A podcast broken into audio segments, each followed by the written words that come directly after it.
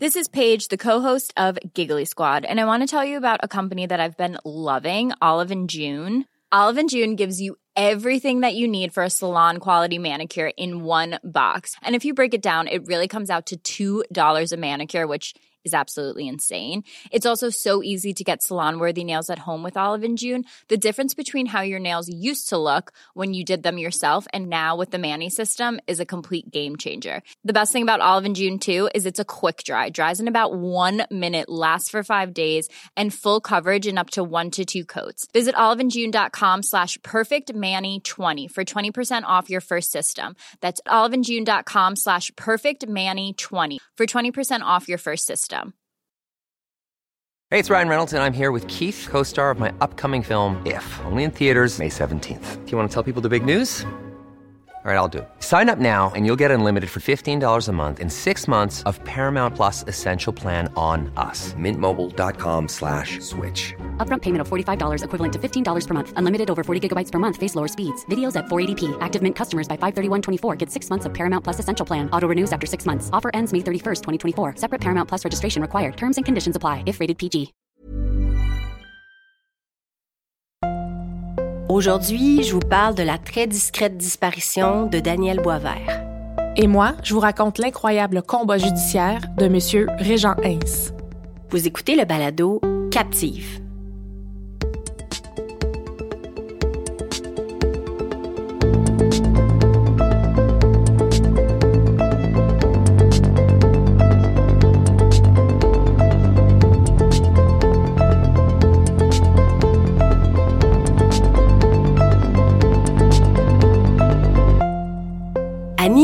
Aujourd'hui, je te présente le plus vieux cas que j'ai couvert jusqu'à maintenant. Ouais, je trouve ça difficile de couvrir des cas plus vieux parce que bon, c'est évidemment plus compliqué de trouver des infos. Hein? On dirait que les disparitions se retrouvaient souvent étiquetées comme simples faits divers à cette époque-là, puis bien souvent on mentionne nulle part les circonstances ou même le drame tout court, ce qui devient assez frustrant. Bon, pas juste pour mes recherches, mais pour la victime. Je comprends toujours pas à ce jour comment c'est possible de disparaître de la surface de la Terre, littéralement, et d'attirer si peu ou pas d'attention du tout. Après trois saisons, là, c'est toujours aussi choquant pour moi de faire ce constat-là. Je trouve ça difficile aussi d'aborder les cas les plus vieux de disparition parce que, je vais le dire honteusement, là, mais en toute transparence, des fois, j'ai peur d'ennuyer les auditeurs je me sens bien poche de penser une affaire comme ça parce que, bon, nos chers auditeurs, on vous aime d'amour, là, vous le savez, mais Captive doit servir avant tout les victimes. Sinon, là, on se résume à être un pur divertissement, puis moi, je suis pas super à l'aise avec ça. Je veux que Captive, ce soit plus que ça. Je veux que nos histoires servent de devoir de mémoire pour les événements terribles et les victimes du Québec. Bon, je sais que j'ai l'air de jouer à la police de la moralité, là, du haut de mon petit balado True Crime, mais c'est vraiment pas ça. Je vous parle en toute franchise, simplement. Puis bon, la disparition que je couvre aujourd'hui, là, elle a rien de spectaculaire. Elle a pas de revirement choc, elle a pas de suspect établi qu'on va se plaire à haïr tout le monde ensemble. C'est juste l'histoire déchirante d'une jeune fille qui était là, puis qui, du jour au lendemain, a juste cessé d'être là. Aujourd'hui, je te parle de la trop discrète disparition de Daniel Boisvert. Annie, comme je te disais en intro, Daniel Boisvert, c'est un cas très, très peu médiatisé. Un des pires que j'ai survolé jusqu'à maintenant. Ma principale source sera encore l'épisode de Nos enfants disparus qui lui est consacré, toujours disponible d'ailleurs, sur le site de ADR TV. J'ai été quand même étonnée de rien trouver de plus sur Daniel parce que pour quiconque côtoie les listes et les histoires des personnes disparues du Québec, je refuse de penser que je suis la seule, le doux visage de Daniel est quand même assez familier. Je te montre sa photo. Est-ce que tu l'as déjà vu quelque part? C'est ça, mais déjà, le nom, moi, me sonne une petite cloche, là, mais euh, non, pas tant sa photo, malheureusement. Danielle Boisvert est née le 29 janvier 1961 et en 1979, elle a donc 18 ans. Elle est la troisième d'une famille de six enfants et à ce moment-là, elle habite à Montréal-Nord avec son copain, plus précisément au 11033 avenue L'Archevêque. Elle travaille depuis quelque temps déjà dans une usine de textile à Ville-Saint-Laurent. Ce qui est particulier ici, c'est que plusieurs membres de la famille de Daniel travaillent aussi Hmm. dans cette usine. J'ai l'impression que c'est un peu une longue tradition, là, tu sais, un travail à bon salaire où la tante fait rentrer la nièce, qui elle fait rentrer la sœur, qui elle fait rentrer son amie, là, bref, tu vois le genre. Oui, là? oui. Chaque matin, c'est la même routine. Leur tante passe chercher la grande sœur de Daniel, puis toutes les deux passent chercher Daniel avant de finalement se rendre au travail toutes les trois ensemble. C'est comme ça que ça aurait dû se dérouler le matin du mercredi 7 novembre 1979. Mais pourtant, il va en être tout autrement. Ce matin-là, Daniel attend pas devant chez elle comme d'habitude quand les filles arrivent pour la prendre. Les deux femmes restent quelques minutes à attendre dans la voiture en marche et voyant que Daniel ne descend toujours pas, la tante envoie quelques coups de klaxon. Toujours rien. La tante s'impatiente et décide de monter voir ce qui se passe. C'est là qu'elle est reçue par l'amoureux de Daniel qui semble, disons, amoché là, ou à peine réveillé. Il explique mollement à la tante de Daniel que Daniel est pas là, qu'elle est pas rentrée la veille et qu'il a aucune idée d'où elle est. Est-ce que son chum, tout juste tiré du lit, venait à peine de se rendre compte lui-même que Daniel était pas là? C'est possible. C'est difficile de savoir exactement comment les choses se sont enchaînées à partir d'ici. Mais on est à une autre époque, hein? bien avant l'ère numérique. Je pense qu'on devait être beaucoup plus patient et peut-être aussi moins prompt à sauter aux conclusions quand quelqu'un omettait un rendez-vous ou passait quelques jours sans donner de nouvelles. Fort probablement que ce matin-là, les deux femmes sont allées travailler quand même. Possiblement même plus irritées qu'inquiètes. tu sais. Il faut dire qu'à cet instant précis, elles ne savaient pas comment s'était déroulée la soirée de Daniel, celle de la veille, celle du 6 novembre 1979. Ce soir-là, Daniel décide de sortir avec quelques amis dans une brasserie, pas trop loin de chez elle. La brasserie Bourget, à ce moment-là, qui est aujourd'hui la brasserie Montréal-Nord. Situé au 5700 boulevard industriel, l'établissement est à 1,4 km très exactement de l'appartement de Daniel. On parle d'un trajet d'une vingtaine de minutes à pied ou d'à peine cinq minutes en voiture. Encore aujourd'hui, si on regarde les photos sur Google, Annie, je te montre, c'est vraiment en plein cœur d'un quartier industriel. J'imagine que c'était peut-être même pire à ce Ah, ben moment-là. oui. Ouais. Et en soirée, là, ça devait être assez désert comme quartier, disons. Ça a vraiment un look de typique brasserie, hein? Complètement. Selon le documentaire Nos enfants disparus, Daniel part vers la brasserie avec son amoureux, mais en cours de route, le couple se querelle et l'amoureux de Daniel décide finalement de rebrousser chemin et de rentrer à l'appartement. Je sais pas il est quelle heure exactement à ce moment-là, mais je sais que Daniel, elle, elle continue sa route et passe la soirée avec des amis à la brasserie comme prévu. Vers 23h30, le serveur appelle un taxi à la demande de Daniel. Il est l'heure de rentrer. Daniel enfile son manteau en jeans et pousse la porte du bar, le menton bien enfoncé dans son collet, prête à affronter le froid de la nuit novembre. Daniel Boisvert a plus jamais été revu depuis ce moment-là. Elle s'est littéralement volatilisée à la seconde où elle a franchi la porte de la brasserie Bourget. Curieusement, on n'a pas réussi à savoir si elle est montée dans un taxi ou non. Semble que l'enquête à cette époque-là n'ait pas réussi à confirmer hors de tout doute qu'un taxi était bien venu la prendre à la sortie du bar. Mais il me semble pourtant là, que c'est quand même assez aisé de retracer l'appel, ouais. C'est bizarre, ça. Ouais, de savoir quelle voiture est dispatchée sur la Ben Voyons. course. Ben Ouais. oui. Mais bon, semble qu'ici, on sait rien. La trace de Daniel s'arrête juste là, sur le pas de la porte de la brasserie Bourget. Enfin bref, Annie, durant les jours qui suivent, la famille s'inquiète pas outre mesure parce que, selon eux, Daniel est probablement en train de faire ce que bien des jeunes de son âge font, hein?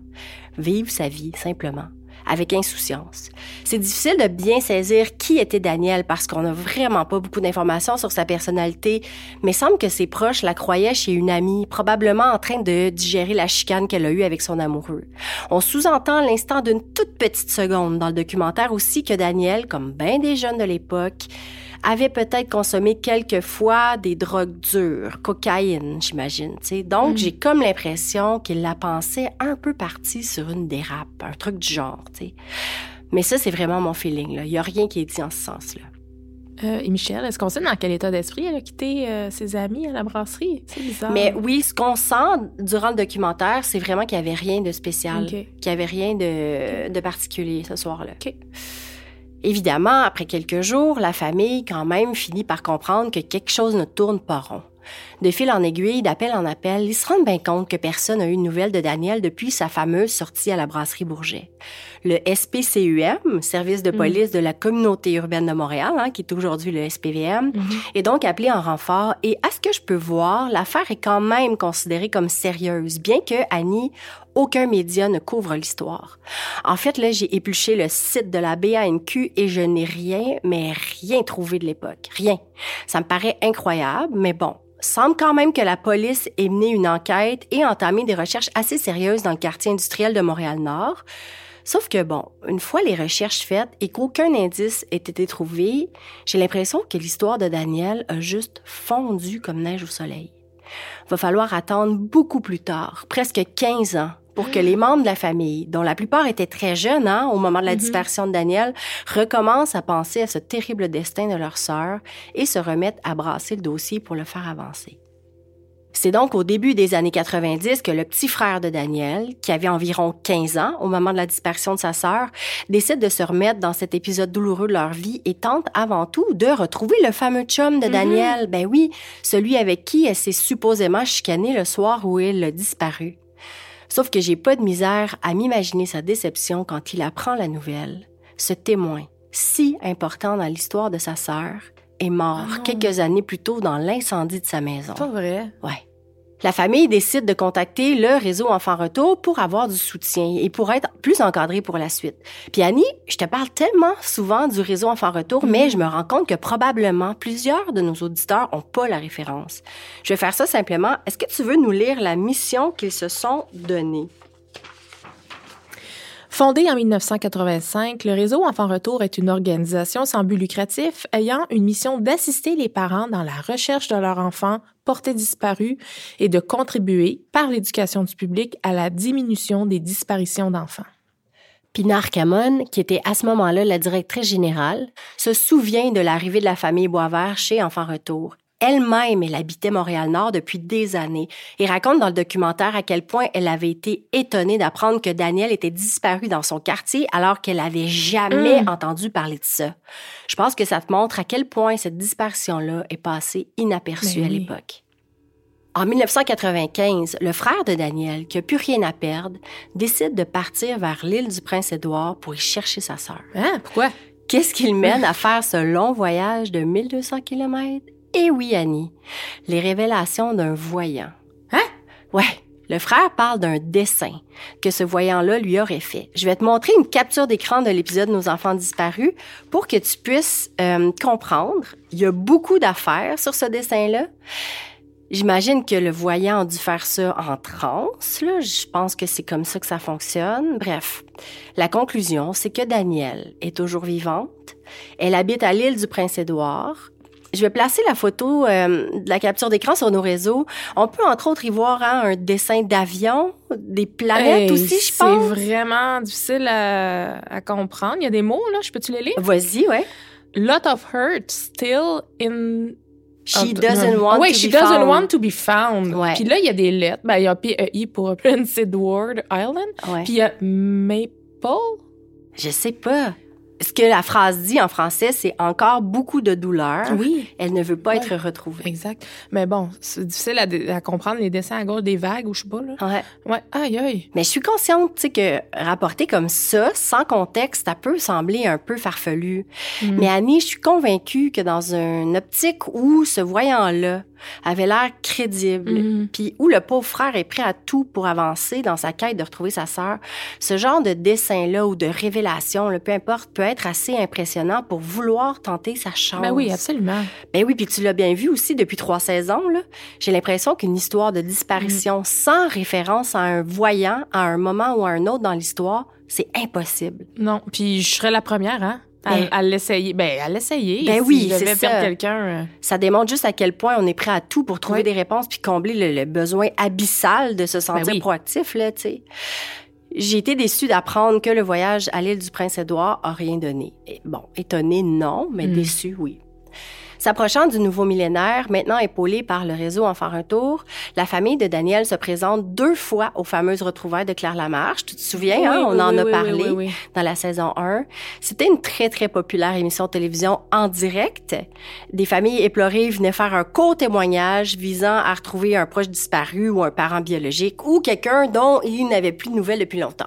Puis là, c'était une succession de demandes et d'histoires terribles. ouais. Et pendant ces témoignages-là, des Colombos, donc Oui. des recherchistes, recevaient des Live. centaines d'appels et parfois, on arrivait à réunir en direct des gens. C'était déchirant, cette émission-là. Je pleurais, là. Quel Mais- concept! Hey, c'était un happening, hein, quand c'était annoncé, là. Bon, ce soir, non, oh mon Dieu, il annonce un autre, Incroyable. un autre épisode des retrouvailles de Claire Lamarche. Puis là, on s'installait, puis là, Ah ouais, vraiment. c'était incroyable. Puis- C'est plate qu'ils en font plus de ça, parce que je suis sûre qu'à quelque part, Ah ouais, ça ça fonctionnait. déliait les langues, puis ça fonctionnait. Je suis certaine Pourquoi qu'ils le font plus?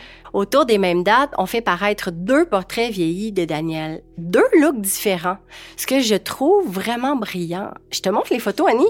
Tu vois, on a une photo, disons, un peu plus euh, standard, sobre. Et l'autre qui montre Daniel, euh, je sais pas, un peu plus un, un look de la vie de tous les jours. Tu sais, j'ai quand même trouvé ça intéressant Ouais. comme démarche. Ça ouvre davantage les possibilités, non?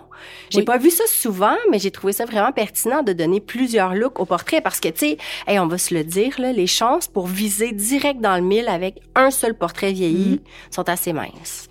Est-ce que ce sont ces mêmes photos qui ont amené le premier indice convaincant dans l'affaire de Daniel? Probablement.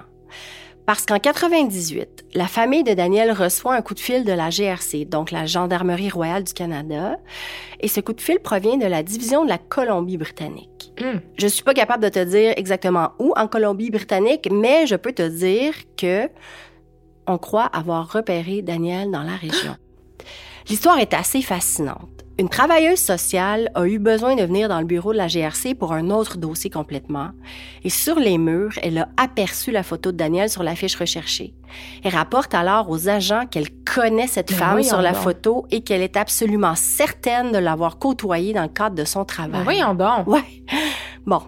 Ben honnêtement, Annie, là, je sais pas trop pourquoi la GRC a rapporté ça aux parents parce que plus rien ne découle de cette information-là ensuite.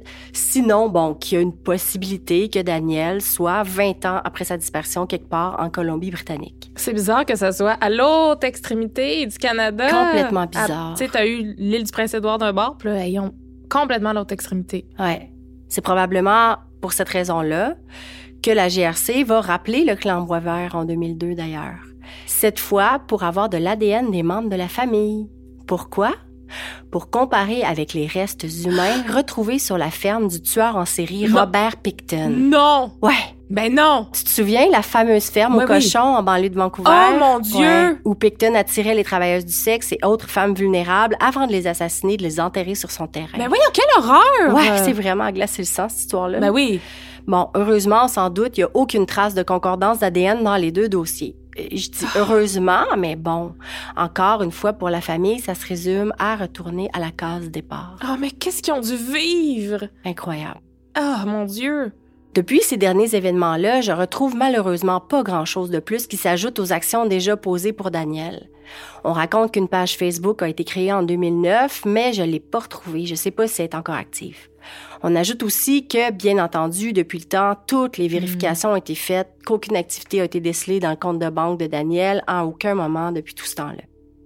C'est très touchant parce que le discours de la famille est le même. hein. Après quatre décennies passées dans l'ignorance totale, ce qu'ils veulent réellement, ce n'est pas de trouver un coupable. Ce qu'ils veulent, c'est retrouver Daniel. Le qui, le comment, ils peuvent s'en passer. Mais d'elle, jamais.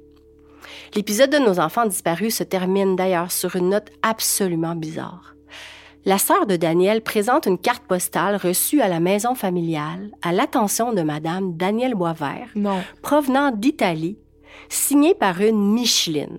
Bon, j'ai essayé tant bien que mal de déchiffrer ce qu'on peut lire sur la carte en gelant mon écran d'ordi, mais je suis pas arrivée à grand-chose. Ça semble être une description tout à fait banale d'une journée de touriste à ce que j'arrive à lire, ouais. Ce que la sœur de Daniel raconte, c'est que cette carte-là serait arrivée à la maison des années après la disparition de Daniel. Et cette Micheline-là, là, personne n'est capable de la replacer. C'est quand même bizarre. Elle lance donc un appel au public pour la retrouver, cette femme-là. La famille veut savoir d'où elle connaît Daniel, puis pourquoi, des années après sa disparition, elle envoie une carte postale de l'Italie. Mais voyons donc, c'est en quelle année ça, on le sait-tu? Non, Mais, tu sais, Michel, dans le fond, c'est peut-être juste quelqu'un qui cherchait une adresse d'une Danielle Boisvert qui a fouillé dans des bottins. Ben, c'est sûr qu'à partir d'Italie, c'est bizarre, mais Ah, t'as raison. moi, je pense que c'est peut-être juste une erreur sur la personne. là. Ça se peut. Mais c'est quand Mais même c'est étrange. tellement triste pareil, là. Tu sais, je veux dire, tu reçois ça, tu fais le, t'as le choc, c'est sûr. C'est sûr. Mais ce qui fonctionne pas dans ton hypothèse, c'est que Daniel Boisvert était plus listé dans le bottin du tout, tu sais. Très bizarre. Attends, ça a été envoyé à quelle adresse? À, la- à son adresse euh, familiale. De sa maman. Ben, voyons donc. Ben, putain, elle habitait même plus là. Non. Ouais, mais ça faisait pas longtemps qu'elle était Ah, déménagée. mon Dieu, c'est non bien étrange. J'arrive mal à m'expliquer qu'à Montréal, une si jeune fille, à peine majeure, sans histoire, ait pu disparaître aussi discrètement et sans faire les vagues que ça aurait dû faire, que ça doit faire.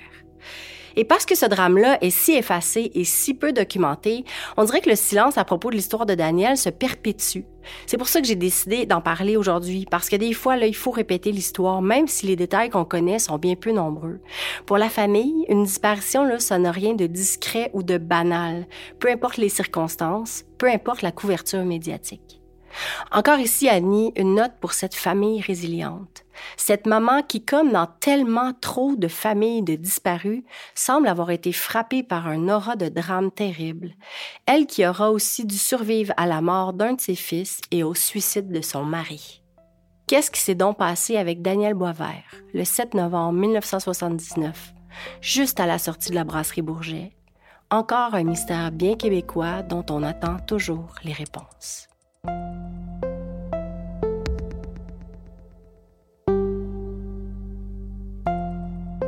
Pour mon segment d'aujourd'hui, Michel, je suis tombée sur une histoire toute particulière qui raconte le combat d'un homme à travers le système judiciaire. Une quête de vérité et de justice qui s'étendra sur plusieurs décennies. Des histoires d'erreurs judiciaires, on en connaît tous, je pense. Hein? Certaines sont Mhm. très populaires, surtout chez nos voisins du Sud aux États-Unis. On en connaît des très médiatisés. Et si je te dis le nom de Adnan Syed, euh, Ouais. j'imagine que tu sais de qui je te parle. Hein? Ouais. Son histoire a été racontée dans le très populaire balado Serial il y a quelques années. Puis on a réentendu parler de lui en 2022 puisque M. Syed a finalement été libéré suite à une preuve d'ADN, mais qui a prouvé son innocence après avoir passé plus de 20 ans en prison. Mhm. Mais ça, c'est un cas parmi des milliers et malheureusement, la grande majorité de ces victimes d'injustice-là, ben, ils sombrent souvent dans l'oubli, sans ressources, puis subissent leur peine sans pouvoir se battre. Mhm.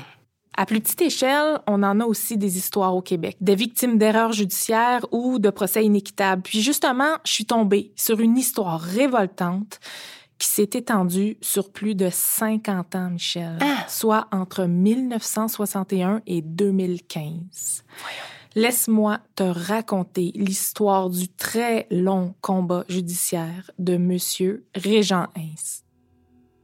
Son nom sonne peut-être une cloche puisqu'il a été nommé plusieurs fois dans les grands médias dans les dernières années, mais son récit a débuté bien avant, soit le 18 décembre 1961, au moment où, par un malheureux concours de circonstances, il a été appréhendé par la police comme suspect important dans une histoire de cambriolage armé dans la ville de Mont-Laurier, dans les Mmh. Laurentides. Et ce, pourtant, sans jamais n'avoir mis les pieds dans cette municipalité-là avant ce jour-là. Avant d'embarquer dans les détails, laisse-moi te parler un peu de M. Heinz. En 1961, il était au début de sa vingtaine. Il habitait Montréal en compagnie de sa jeune conjointe Janine, puis le couple attendait leur premier enfant. Elle était enceinte de trois mois seulement à ce moment-là, donc Régent mettait les bouchées doubles afin de pouvoir subvenir aux besoins de sa petite famille en devenir. Mhm. J'ai pas trouvé énormément d'informations sur les détails de sa vie, mais on apprend via un documentaire que j'ai trouvé sur YouTube via la chaîne Real Crime que Régent Heinz est devenu orphelin à l'âge de 3 ans. Sa mère a eu deux enfants, d'abord Régent et plus tard sa sœur. Sauf que, en raison de leur situation très précaire, suite au départ de son mari, ben, la mère de Régent a dû prendre la déchirante décision de laisser le plus âgé de ses deux enfants à l'orphelinat. Oh, Ouais. Régent a donc été séparé de sa mère et de sa sœur. horrible. Il raconte de vive voix dans le documentaire le souvenir de cette déchirure. Il l'avait vécu, lui, tout l'amour d'une mère, là, contrairement à d'autres enfants qui étaient orphelins de naissance. Il se rappelle avoir énormément pleuré. Michel, il avait trois ans. Horrible. Bien que le documentaire n'entre pas dans les détails de son développement futur, on peut imaginer les défis qu'il a dû rencontrer en grandissant suite à l'abandon qu'il a vécu. C'est pourquoi M. Heinz, bien qu'il ait eu un parcours plus rock'n'roll que la moyenne des gens, je dirais, il avait à cœur le bien-être de sa femme et de son futur enfant. C'était un homme bon, Régent Heinz, là, malgré le parcours rocailleux des dernières années. Il a pas toujours eu les bonnes fréquentations, il a peut-être pas toujours fait les meilleurs choix, mais une chose est certaine, à ce moment-là, sa priorité, c'était sa famille. Puis Régent, ben, il était très doué en mécanique. Puis il mettait la main sur des véhicules usagés, il les réparait, il les renipait, comme on dit, là, puis il les revendait en faisant un peu de profit. Pour mieux comprendre le fil des événements, je te ramène au 4 décembre 1961, deux semaines précisément avant son arrestation au poste de police de Mont-Laurier. À Montréal, il possédait deux belles Cadillacs, dont une nouvellement remise à neuf pour laquelle il avait trouvé un acheteur potentiel du nom de Laurent Beausoleil. L'acheteur propose de pouvoir tester la voiture pendant une semaine avant de finaliser la vente, un peu pour tester la marchandise, si on veut. C'est pas clair à savoir si les deux hommes se connaissaient déjà, mais Régent, ben, il était bien à l'aise avec le plan, donc Beau Soleil est parti avec la Cadillac comme prévu. Sauf qu'au bout de quelques jours, Régent va s'inquiéter de ne pas avoir de nouvelles de son acheteur. C'est deux semaines plus tard, le 18 décembre, que Beau Soleil va refaire surface et qu'il va annoncer à Régent que le moteur de la Cadillac a lâché puis qu'il a dû laisser le véhicule dans un garage près de Mont-Laurier dans les Laurentides. On parle d'un bon trajet de 2h30 de Montréal environ, là. Régent trouve ça un petit peu bizarre, puis il va insister pour tourner sur place avec Beau Soleil pour aller récupérer sa voiture. Sauf que, ben, Beau Soleil, ben, il est contrarié. Ça lui tente pas de remettre les pieds à Mont-Laurier. En fait, c'est pas compliqué. Beau Soleil, là, c'est un bandit. La raison pour laquelle il s'est rendu aussi loin avec la voiture, là, ben, c'était pas juste pour tester sa mécanique, mettons. Sans surprise, Michel, les choses vont se compliquer une fois arrivé au garage. Le garagiste explique aux deux hommes que M. Heinz va devoir aller signer une décharge au poste de police de Mont-Laurier puisque la voiture a été déclarée volée. En fait, ce qui est arrivé, là, c'est que le garagiste dit avoir reçu le véhicule via un certain jeune homme, Hugues Duval, qui est un compagnon de Beau Soleil. Il lui aurait laissé la Cadillac en panne quelques jours avant. Essaie de retenir le nom de Hugues Duval parce que je vais y revenir plus tard, Michel. OK? En voyant que les papiers d'enregistrement étaient au nom d'un certain Régent Heinz de Montréal, mais le garagiste a décidé de la déclarer volée à la police. Ah. Ouais. Régent va donc se rendre au poste de police de Mont-Laurier afin d'aller signer la dite décharge pendant que Beau Soleil, lui, décide de l'attendre dans un casse-croûte. Et Michel, c'est précisément en mettant les pieds dans le poste de police que le destin de Régent Heinz va prendre une tournure cauchemardesque puisque deux victimes d'un cambriolage armé qui a eu lieu quelques jours avant se trouvent aussi au poste. Bizarrement, au bout de quelques minutes seulement, le caporal bourgeois, le responsable du poste, va demander à Régent de se présenter devant les victimes. Ah. Il demande même de les regarder droit dans les yeux. Qu'est-ce que c'est ça? Oui. Écoute, Régent, là, il est confus, mais il va suivre les consignes des policiers sans trop comprendre ce qui se passe. Il reste là, immobile, pendant qu'on l'observe. Plus le temps avance, plus il se rend compte que la situation devient grave.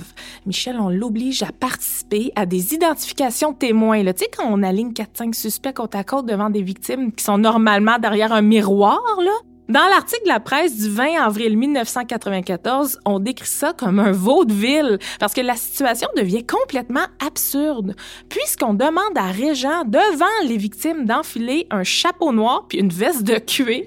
Voyons. Puis on l'aligne parmi d'autres détenus qui, eux, sont habillés en tenue de prisonnier. Et dans la ligne, il y a aussi des faux suspects qui sont en fait des policiers habillés en complet cravate. OK? Tu t'imagines comment... vois, là. Oui, comment Régent, il ressort du lot, là. On lui demande ensuite de dire à plusieurs reprises la phrase « ferme la lumière puis monte en haut ». imagine le sentiment de confusion que devait ressentir Monsieur Heinz. Lui, il venait signer un papier pour son auto volé. Pourquoi qu'on me demande ça? Exactement Il venait simplement récupérer son véhicule. Est-ce que c'est un guet-apens? Ben, écoute, L'approche des policiers là est loin d'être courtoise aussi là, donc euh, là Régent ce stade ne comprend absolument rien de ce qui se passe. Le même manège, la file d'identification va recommencer trois quatre fois, toujours de la même façon. Entre-temps, on l'amène dans la cellule du poste, là. Ensuite, on le fait revenir devant les victimes. Il est en état d'arrestation. Ça dure des heures et jamais, Michel, à aucun moment, on lui explique la raison et jamais on l'autorise à passer un coup de fil, ni pour un avocat, ni pour aviser sa femme de ce qui se passe. Il est dans l'incompréhension la plus totale. Il se sent complètement ridiculisé et humilié. Ah. Ce sera finalement au bout de 48 longues heures que Régent sera enfin interrogé sur sa supposée implication dans le cambriolage en question et qu'on va lui permettre de faire un appel. Il va subir un interrogatoire d'à peine 30 minutes durant lequel il va essayer d'expliquer qu'il y a une erreur sur la personne. Il essaie tant bien que mal de leur dire qu'il n'a jamais participé au vol, mais personne n'est intéressé à entendre sa version des faits. Laurent Beausoleil sera aussi mis en état d'arrestation au même moment. Puis Michel Beausoleil, qui lui a bien participé au cambriolage, on s'en doutait bien, ne sera jamais interrogé par la police à savoir si Régent Heinz faisait partie de la bande ou non. Monsieur Heinz va finalement recevoir la visite d'un avocat de Mont-Laurier, maître Henri Courtemanche, qui va lui proposer de prendre sa défense, malgré le fait que Monsieur Heinz souhaitait obtenir les services d'un avocat de Montréal. Mais Maître Courtemanche va le convaincre en lui disant qu'il a une excellente relation avec le juge, donc que ce sera facile de l'acquitter à son procès. Ben, Régent, il va accepter, sans se douter que cette décision-là allait changer le cours de sa vie. Quelques jours plus tard, ce sera 5 000 de caution qui sera demandé pour permettre à Régent de retourner chez lui. Le montant sera finalement payé avec l'aide de sa famille c'est en début janvier, donc après avoir passé tout le temps des fêtes en prison qu'il va retrouver Janine. Il va mettre tous les efforts pour retrouver des témoins qui seraient susceptibles de prouver sa présence à Montréal le 14 décembre, jour du cambriolage. Il va s'écouler près de deux ans jusqu'à son procès qui va avoir lieu au Palais de justice de Mont-Laurier devant le juge Homer Côté. Avant d'embarquer dans les détails, laisse-moi te raconter le déroulement des événements du 14 décembre 1961, le jour du cambriolage à Mont-Laurier. Monsieur et Madame Grenier sont un couple de commerçants, propriétaires du magasin général de la ville. Leur appartement où ils habitent se trouve directement au-dessus du magasin. En soirée, cinq hommes armés entrent de force dans l'appartement des greniers. Le couple se fait battre et ligoter à la pointe de revolver pendant que le reste du gang fouille leur domicile à la recherche d'argent. Il va s'écouler plusieurs minutes, presque une heure en fait, avant que les voleurs quittent enfin les lieux avec de l'argent et d'autres effets personnels de valeur qui appartiennent au couple grenier. C'est M. Grenier qui va réussir par lui-même à se libérer une fois que les hommes sont partis. Ils vont s'en sortir sans blessure grave, mais on peut présumer avec un bon choc nerveux. Ils seront les uniques témoins du côté de l'accusation dans le cadre du procès de Régent Heinz. Accusation basée uniquement, Michel, sur la saga ridicule d'identification qui s'est déroulée quatre jours après le cambriolage, où il n'y a eu aucune présomption d'innocence à l'égard de M. Heinz de la part des autorités à ce moment-là. C'est terrible. Aucun des autres suspects appréhendés pour le cambriolage ne seront appelés à témoigner afin de prouver qu'ils ne faisaient pas partie du groupe. En fait, Michel, là, les deux seules personnes interrogées dans le cadre de l'enquête préliminaire sont Monsieur et Madame Grenier. Comment tu peux monter un dossier d'accusation avec si peu d'éléments de preuve? Ben ouais. Toujours à partir du documentaire de Real Crime, on entend M. Heinz expliquer qu'il se sentait comme un spectateur à son propre procès parce que pour lui, là, c'était impossible de faire des liens à travers les événements racontés parce qu'il n'était juste pas là pendant le cambriolage. Incroyable. Il y a un des témoins de la défense qui va venir démontrer que Régent était bien à Montréal le 14 décembre 1961 puisqu'il avait en main un reçu signé de la main de M. Heinz. Mais cet alibi-là, Michel, ne sera pas retenu par le juge sous prétexte que la preuve a été présentée trop tard Ah! et que ça semble être une fabrication de la défense. N'importe quoi. Son avocat, Maître Courtemanche, ne poussera pas plus loin la question et surtout ne mettra jamais en lumière les circonstances douteuses au moment de son arrestation au poste de police qui aurait très bien pu dénoncer comme une tactique abusive. Ben mettons. là. Jamais le travail des policiers ne sera mis en doute dans l'enquête. Un policier, Arthur Scott, aurait même affirmé avoir vu M. Heinz près de la maison de M. et Mme Grenier quelques jours avant le vol dans une voiture avec les autres complices. Donc, bien évidemment, ça venait contredire la version de Régent Heinz qui disait qu'il n'avait jamais mis les pieds à Mont-Laurier. Cette affirmation-là va avoir un impact majeur dans la finalité du procès.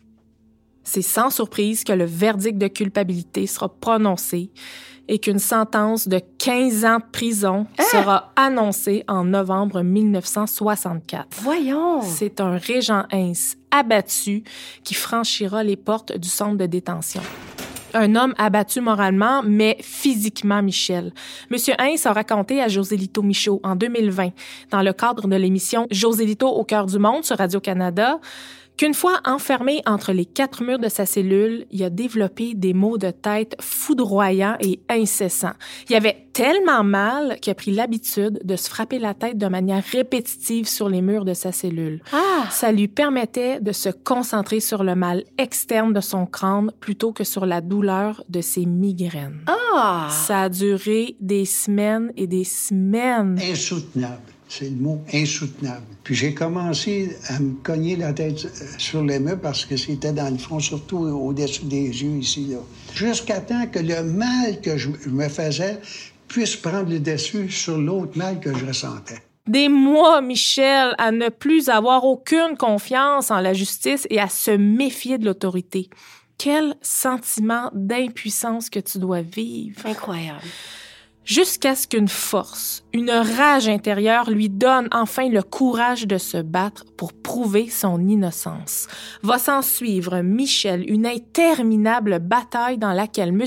Heinz tentera non seulement de prouver qu'il a été emprisonné injustement, mais que l'État et le système judiciaire ont échoué considérablement à le protéger en tant qu'homme innocent.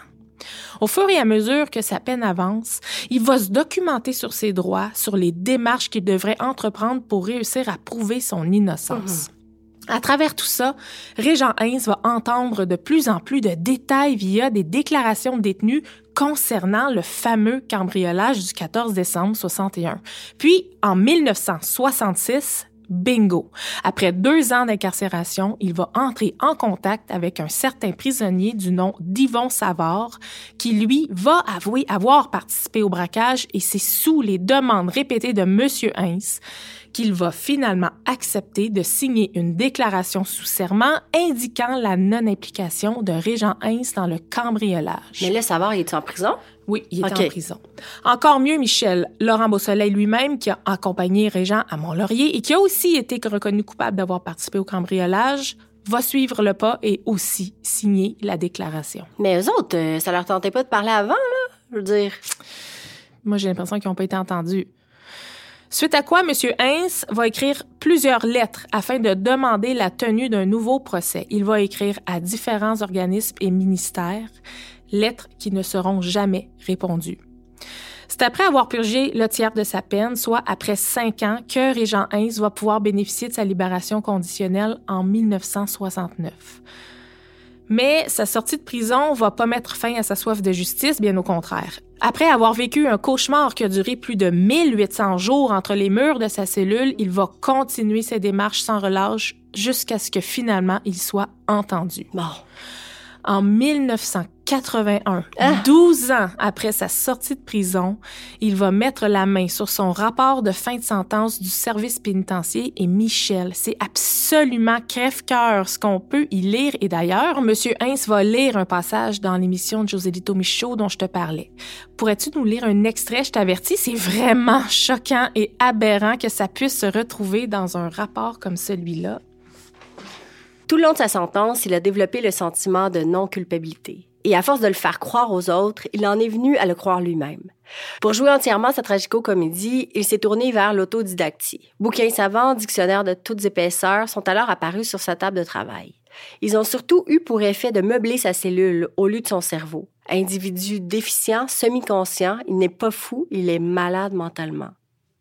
Aïe, aïe. C'est-tu assez violent? Aïe, aïe. C'est terrible, là. Il n'a jamais eu conscience que c'était la perception qu'on avait de lui à l'époque. Imagine le choc. Ça va lui donner encore plus d'énergie dans sa bataille. Et Michel, ça va finir par porter fruit parce que c'est 20 ans après sa libération en 1989 Mmh. qu'on va finalement lui ouvrir une porte. La Commission de police du Québec va mandater un enquêteur en déontologie, Jean-Louis Fourcadeau, à refaire le fil des événements en fonction de tout ce que Régent Hins a accumulé avec les années. On parle de plusieurs documents et de divers renseignements.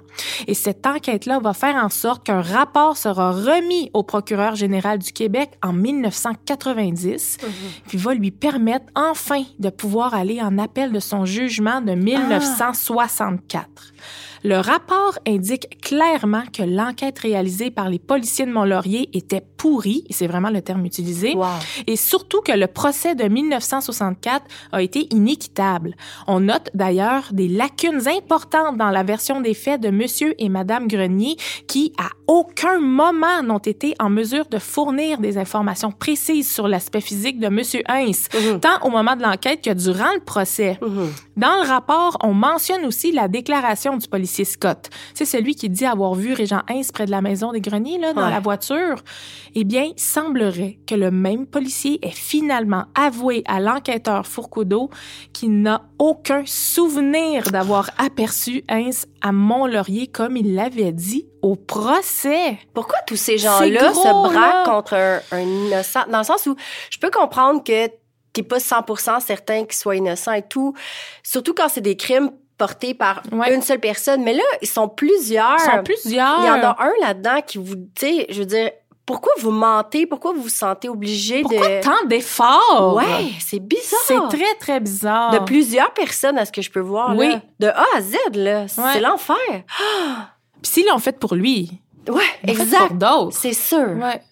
Aussi, il va confirmer que des témoins clés qui auraient dû témoigner au procès de M. Heinz ne l'ont jamais fait. Je parle ici des autres suspects impliqués dans le cambriolage. C'était des procès en simultané dans le même palais de justice devant le même juge. Des témoignages qui auraient possiblement nui à la défense des différents accusés.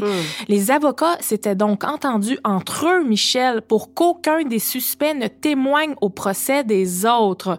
On parle des avocats de la défense. C'est tellement bizarre. C'est pas pour rien que le maître Courtemanche, celui qui a si mal défendu Régent Heinz, a été radié du barreau quelques années plus tard. Oh, thank God. Ouais. Un autre élément complètement aberrant, encore une fois, on apprend que le caporal bourgeois, celui qui a intercepté Régent au poste de police de Mont-Laurier le 18 décembre, eh bien, ce même monsieur-là travaillait aussi à l'époque dans une entreprise de vente pyramidale Ah. tenue par, tiens-toi bien, un certain Hugues Duval. Voyons. Le même Hugues Duval qui a laissé la voiture de Régent Heinz au garage près de Mont-Laurier. Et ce n'est pas tout. Le Hugues Duval en question aurait été soupçonné dès le début par Monsieur Grenier, la victime du cambriolage, parce qu'il aurait su que Duval aurait planifié le coup avec un de ses neveux, Michel. Je suis tellement enragée. Mais pourtant, malgré la déclaration de Monsieur Grenier, Hugues Duval n'a jamais été questionné ou arrêté comme suspect. Et pire encore, tu vas crier, là. Duval a même avoué à l'enquêteur Fourcadeau en 90 qui avait à l'époque informé le caporal bourgeois Ah, que Régent Heinz n'avait pas participé au vol. Mais pourquoi? Tant d'acharnement? Je le sais pas. Je sais pas. C'était pour protéger Duval. Il était de mèche avec le caporal. Que c'est bizarre. Ils ont voulu faire accuser Régent Heinz à la place de Duval, probablement, là, tu sais. Ah, Donc, suite à la sortie du rapport de l'enquête Fourcadeau, c'est en 94, 30 ans après avoir été déclaré coupable, que M. Heinz va retourner dans une salle d'audience, cette fois-ci devant la Cour d'appel du Québec. Étrangement, malgré le rapport détaillé, la Cour d'appel ne prononcera pas un vrai verdict d'acquittement. Ah! Non. Ça, pourquoi M. Heinz se bat depuis 30 ans, là? La Cour d'appel va simplement casser le jugement de culpabilité obtenu en 64 et ordonner l'arrêt des procédures. C'est une victoire inachevée Mais pour ça. M. Heinz. C'est donc vers la Cour suprême du Canada que lui et son avocat vont décider de se tourner afin d'obtenir un vrai verdict d'acquittement à la lumière des preuves présentées. Ouais. Sauf que Michel, la Cour suprême va refuser Ah! d'examiner le dossier à ce moment-là. Ah. On est en 1995. Mais à l'aide de son avocat, Régent lâchera pas le morceau. Il va continuer à mettre temps et beaucoup d'argent pour faire valoir ses droits. Et ça va prendre encore deux longues années de démarches judiciaires pour que sa cause soit enfin entendue devant la Cour suprême du Canada le 21 janvier 1997. Et c'est lors de cette audience que les sept juges prononceront enfin à l'unanimité l'acquittement Ah. de Monsieur Heinz après 35 ans de bataille. Incroyable. C'est dans l'article du journal Le Devoir du 22 janvier 97 qu'on explique que les juges n'ont mis qu'une quinzaine de minutes pour délibérer à huis clos et en venir à leur décision. Le juge Charles Gontier a d'ailleurs précisé que la preuve présentée lors du procès de M. Heinz en 64 n'était pas suffisante et n'aurait pas dû entraîner un verdict de culpabilité. Ah, c'est une victoire énorme pour Régent Heinz. Pourrais-tu lire sa citation dans un des articles de la presse qui date aussi du 22 janvier 97? C'est difficile de décrire mes sentiments. Je suis tellement ambivalent quand je fais le bilan des 35 années de revendication, de lutte pour en arriver à ce résultat. C'est sûr que je suis satisfait d'avoir été acquitté, mais c'est lors du procès que j'aurais dû l'être. En fait, j'aurais même pas dû être accusé.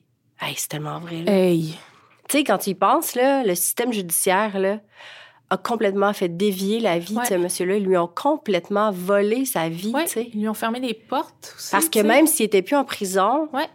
après, il refusait quand même de l'écouter. Puis, je veux dire, ça, ça a consumé sa vie au complet, là. Ah, c'est d'une... Je suis enragée. Oui, oui. C'est pourquoi M. Heinz ne va pas terminer sa lutte en 97 avec l'acquittement. Il va tenter de réclamer une somme d'argent en dommages et intérêts, puis lancer un recours en responsabilité civile contre le procureur général du Québec, J'espère. le procureur général du Canada et la ville de Mont-Laurier. 13 ans, Michel, vont ensuite s'écouler. Ah. On est rendu en 2010, bientôt 50 ans après son accusation en 61. Monsieur Heinz va réussir à s'entendre avec le gouvernement du Québec qui va enfin admettre son innocence et offrir une compensation de 5,3 millions de dollars, ce que Régent Heinz va finalement accepter avec un grand soulagement. Mais là, La ville de Mont-Laurier, quant à elle, va verser près de 250 000 dollars en guise de compensation. c'est pas beaucoup. Pour ce qui est du gouvernement fédéral, euh, la tâche s'est avérée plus ardue. Plutôt que de négocier une entente sur un montant compensatoire comme l'a fait le procureur général du Québec, ben le gouvernement du Canada a décidé de régler la question devant la Cour supérieure. Donc, encore une fois, un long processus judiciaire pour M. Heinz. Verdict du procès, la juge Hélène Poulain, qui présidait, a ordonné à Ottawa de verser à M. Heinz un montant qui frôle les 9 millions de dollars. Yes. Une belle victoire, hein? Sauf que Michel, le Ouais. gouvernement fédéral, va faire appel de la décision et le jugement sera finalement renversé en Arrête! 2013 lors d'un nouveau procès en cour d'appel. Ah! C'est interminable. Suite à ça, M. Heinz va tenter une dernière fois auprès de la Cour suprême du Canada de faire réviser la décision. Et c'est en 2015 qu'il va officiellement perdre la bataille contre le gouvernement canadien. Régent Heinz ne recevra pas un sou de la part du gouvernement fédéral, même encore aujourd'hui. Hmm. Voici ce qu'il va déclarer lors d'une entrevue à Radio-Canada. Évidemment, à première vue comme ça, c'est décevant. Mais selon les grandes lignes, suite à la discussion que j'ai eue avec mes avocats, il y a bien des choses quand même qui, apparemment, auraient fait avancer le droit. Alors, c'est tant mieux. Quelle résilience, hein? Vraiment. Monsieur Heinz se disait malgré tout serein avec la décision, mais il était surtout content que ce soit la fin de Ouais. sa saga judiciaire après une bataille de plus de 50 ans, Michel. Tu dois te sentir à, à la fois content, mais dans un néant complet. C'est la bataille de ta vie. Épuisé. Tu fais quoi le lendemain matin quand c'est fini, tu sais? Comment lâcher prise de ça? Ben, hein? c'est ça. Mm. Il a toujours eu l'appui de sa famille. Il a eu une deuxième femme dans sa vie, mais il est resté longtemps avec Janine, avec qui il a pu voir son fils Christian grandir une fois sorti de prison. Puis aujourd'hui, Christian raconte qu'il a toujours cru en l'innocence de son père. Dès qu'il a eu 10 ans, son père lui a expliqué qu'il avait fait de la prison quelques années auparavant. Puis Christian, ben, il n'en avait jamais souffert de ça puisqu'il allait le visiter régulièrement. Puis à chaque fois, sa mère, Janine, ben, elle lui disait simplement qu'elle allait visiter son papa à l'hôpital. Oh. Ben oui. Il a pu garder une relation solide avec lui. Il l'a accompagné tout au long de ses démarches judiciaires et j'espère sincèrement qu'aujourd'hui, 62 ans plus tard, Monsieur Hayes, qui doit être âgé autour de 85 ans maintenant, là, puisse profiter pleinement de ce nouveau chapitre de sa vie qu'il a enfin entamé. Je salue la force d'esprit et le courage de cet homme-là à avoir voulu changer et faire avancer les choses dans un système judiciaire solide qui présente encore des failles, mais qui heureusement évolue grâce à des combats d'une vie qui sont menés par des victimes d'injustice, comme l'aura été M. Régent Hayes pendant plus de la moitié de sa vie.